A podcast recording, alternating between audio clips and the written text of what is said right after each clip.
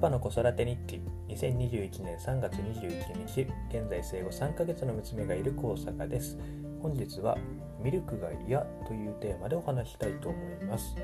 えっ、と最近ちょっと落ち着いてはきたんですけれども一時期ですね、えー、まあ、2ヶ月から3ヶ月に差し掛かる、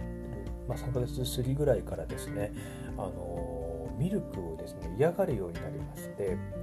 まあ、今まではあの母乳をあげてで、えー、っとその後ミルクということでですね。あの、まあ、もちろん飲まない時もあったんですけれども、あのまあ、飲む時はしっかり飲んでですね、えー、特にま嫌がることもなく、まあ、そのままあのミルクに移行できたんですけれども、ま、目がしっかり見えるようになったりとか感情表現もですね、あの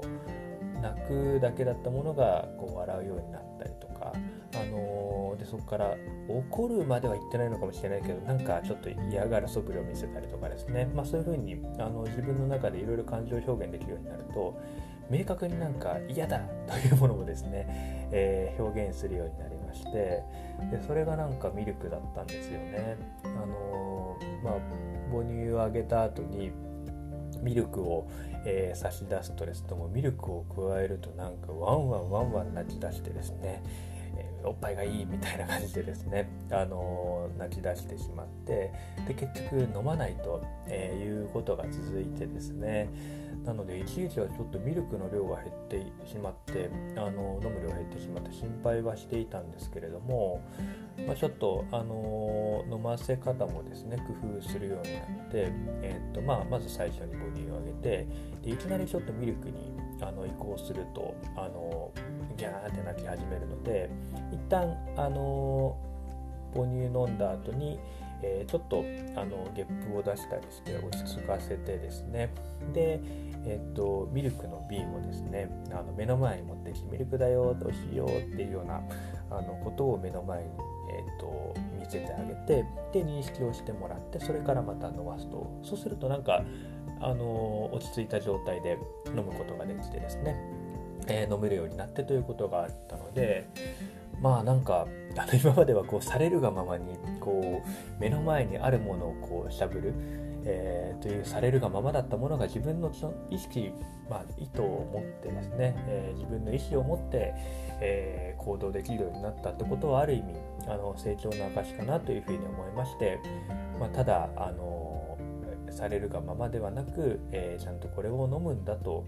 いうことを意識できたということは一つ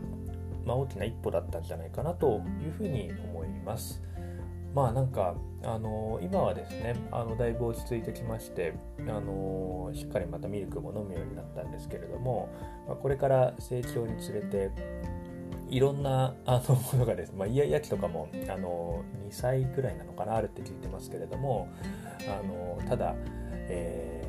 何でも何でもいいというわけではなく嫌だというような表現もあの何がお風呂が嫌とかですねそういうのも出てくるのかなというふうに思いますので、まあ、それはそれで一つの、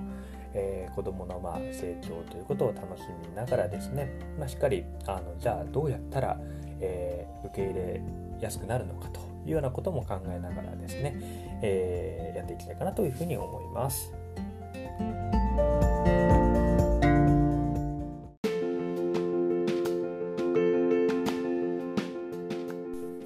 さて今日はミルクが嫌というお話をしましたがだんだんですねあの子どもの個性が出てきたというかあのこういうことをすると喜ぶ。逆にこういうことをすると嫌だというのがですねあのだんだんだんだんあの子どもの癖みたいなのが分かるようになりまして、まあ、嫌なことされたら僕も自分も嫌なようにですね子供も嫌なものは嫌なので、まあ、なるべくあの嫌なことは嫌なことはしないようにというかあの嫌であったら、まあ、何が嫌なのか、あのどういうふうにしたらいいのかっていうものを、えー、一緒にこうコミュニケーションしながら考えながらですね、えー、一つ一つできることが増えたらいいなというふうに思っております。まあ、そういった一つ一つの、あの個性、えー、考え方、あのそういったものを楽しみながらですね、えー、子どもの成長を見守っていきたいなというふうに思います。それではまた。